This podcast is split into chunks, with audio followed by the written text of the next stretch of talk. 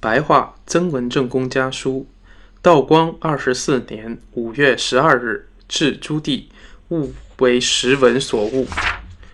四位老弟足下，我于三月二十四日移到前门内西边鸟儿胡同居住，与城外不通消息。四月间到通信兵一次，我竟不知道。等到知道通信兵已经走了。四月十九日，欧阳小琴回湖南，我托寄一箱盐物和信一件。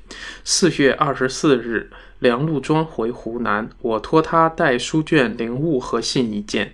两封信都只有几句话，至今想必还没有到。四月十三日，黄先恒回湖南，我寄为末，没有信，想必也没有到。现把三次所寄各物另开清单复回，等三人到时，家里照单查收。内城的住房一共二十八间，每月房租金钱三十串，很是宽敞。冯树堂、郭云仙所住房屋都很清洁。贾三在三月二十四日上学，天分不高不低，现在已读了四十天，读到修齐到平治。因年龄太小，所以管得不严，言已读的字都认得。两个女儿都平安。陈黛云的儿子在我家也很好。那人的身体如常，现在又怀孕，大约九月间可以生。我的身体比去年略好些，因为近年因应酬太繁忙，天气渐热，又开始耳鸣。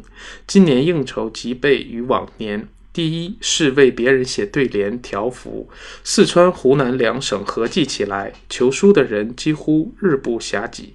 第二是公车来借钱的很多，不管有借没有借，借多少借所都婉言接待。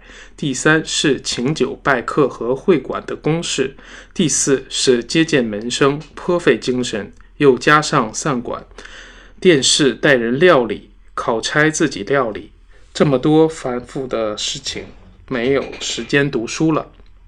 五月十一日接到四月十三日家信，其中四弟、六弟文章各一篇，九弟、季弟文章各一篇。四弟东稿课文很干净，诗也稳妥，则何以摘一篇，也清顺有法。只是词句不够圆足，笔力也平踏不超脱，平铺直叙最为作文所忌，要力戒这个毛病。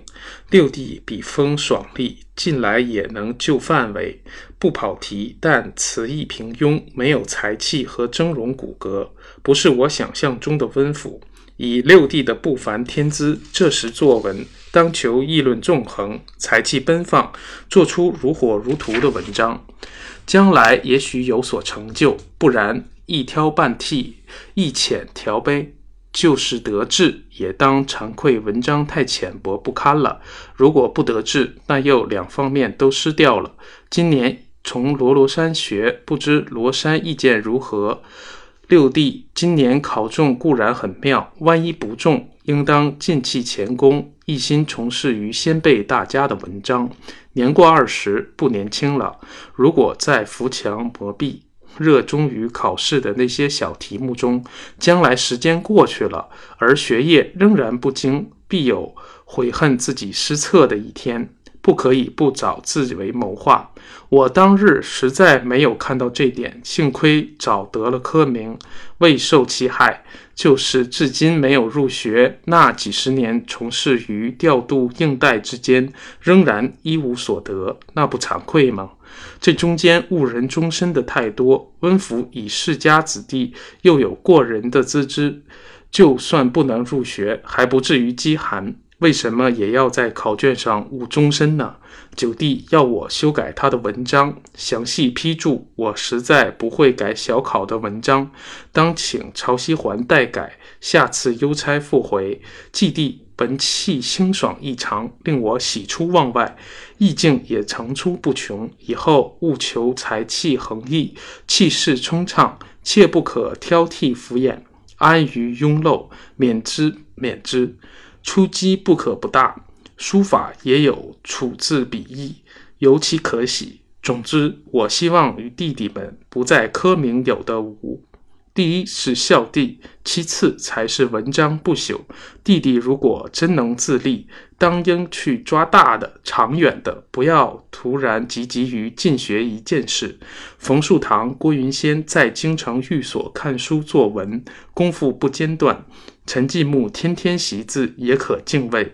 四川门生留京的大约二十人，用功的很多，其余不一一说了。兄国藩草。